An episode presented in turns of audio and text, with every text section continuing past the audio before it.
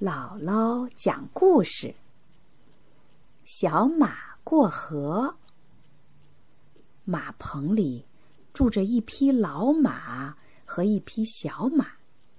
有一天，老马对小马说：“你已经长大了，能帮妈妈做点事儿吗？”小马连蹦带跳的说：“能啊，能啊，我很愿意帮您做事儿。”老马高兴地说：“那好啊，你把这半袋麦子驮到磨坊去吧。”小马驮起口袋，飞快地往磨坊跑去。跑着跑着，一条小河挡住了他的去路。小马为难了，心想：“我能不能过去呢？”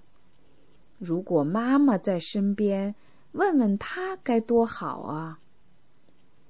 小马向四周望望，看见一头老牛在河边吃草，他就跑过去问道：“牛伯伯，请您告诉我，这条河我能走过去吗？”老牛说：“水很浅。”刚没到小腿，能过去的。小马听了老牛的话，正准备过河，突然从树上跳下一只松鼠，拦住他，大叫：“小马，小马，可别过河，别过河，你会被淹死的！”小马吃惊的问：“水很深吗？”松鼠认真的说。深得很呐！昨天我的一个伙伴就是掉到这条河里淹死的。小马连忙收住脚步，不知道该怎么办才好。他叹了口气说：“唉，还是回家问问妈妈吧。”小马甩甩尾巴跑回家去。妈妈问他。你怎么回来啦？小马难为情地说：“一条河挡住了我的去路，我我过不去。”妈妈说：“那条河不是很浅吗？”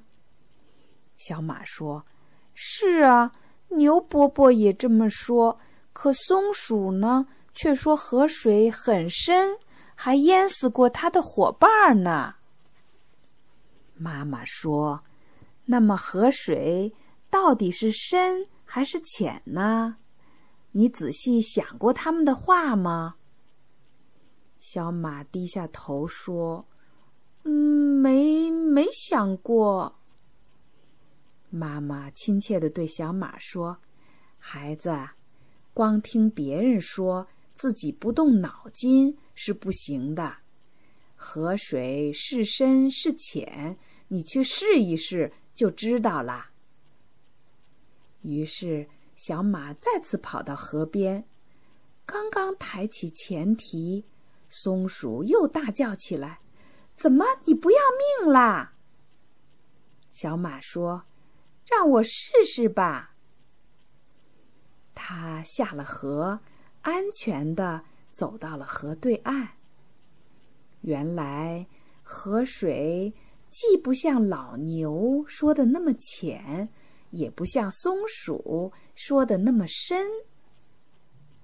你知道为什么老牛说河水很浅，松鼠却说河水很深呢？你也动动脑子吧。